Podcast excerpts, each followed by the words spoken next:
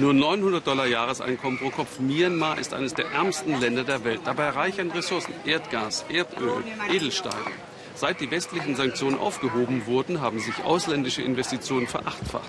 Aber armen Menschen wie Ihnen bringt das gar nichts.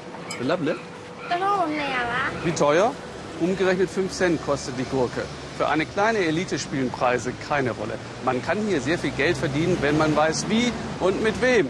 Robert Hitkemper hat schon vor Jahren einen Unternehmer kennengelernt, der jetzt groß im Geschäft ist. Fabriken bis zum Horizont, Myanmar im Investitionsrausch. Vor drei Jahren noch standen die meisten Betriebe in diesem Industrieviertel bei Yangon still. Das hat sich rasant geändert. Neu sind auch die riesigen Slums zwischen den Fabriken. Aus dem ganzen Land ziehen Menschen hierher auf der Suche nach Arbeit. Gleich vor den Fabriktoren bauen sie ihre Hütten, vor allem bei den arbeitsintensiven Textilfabriken. Ich verdiene 100.000 Chat im Monat, sagt sie, umgerechnet 70 Euro. Bei einer Arbeitslosigkeit von über 30 Prozent ist ein Job hier durchaus begehrt. Wir sind auf der Suche nach einem alten Bekannten, einem Unternehmer, der vor drei Jahren mit seiner Textilfabrik stets kurz vor der Pleite stand. Wir werden fündig. Success Creator heißt seine Firma und er baut gerade eine funkelnagelneue Fabrik. Seit Aufhebung der Handelssanktionen des Westens gegen Myanmar boomt das Textilgeschäft, aber er ist nicht hier, man nennt uns eine Adresse.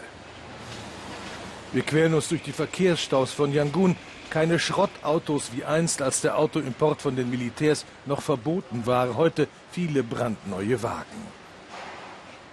Und hier finden wir unseren alten Freund hinter der glitzernden Fassade eines topmodernen Autohauses.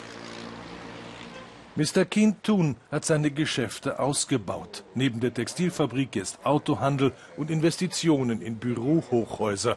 Es fließt viel ausländisches Kapital ins Land, sagt er, vor allem aus China. Europäische Unternehmen zögern, noch gibt es Korruption und Rechtsunsicherheit. Chinesen sind flexibler, sagt er.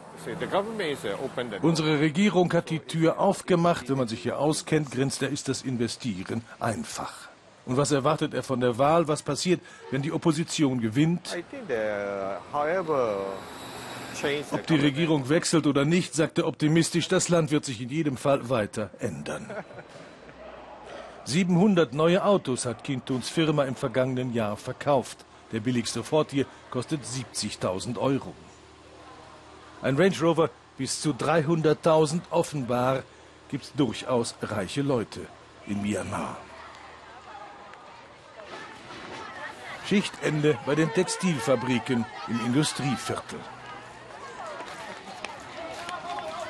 Wer nicht in der Nähe wohnt, muss sich in eins der Transportautos drängeln. Noch ist der neue Reichtum höchst ungleich verteilt in Myanmar.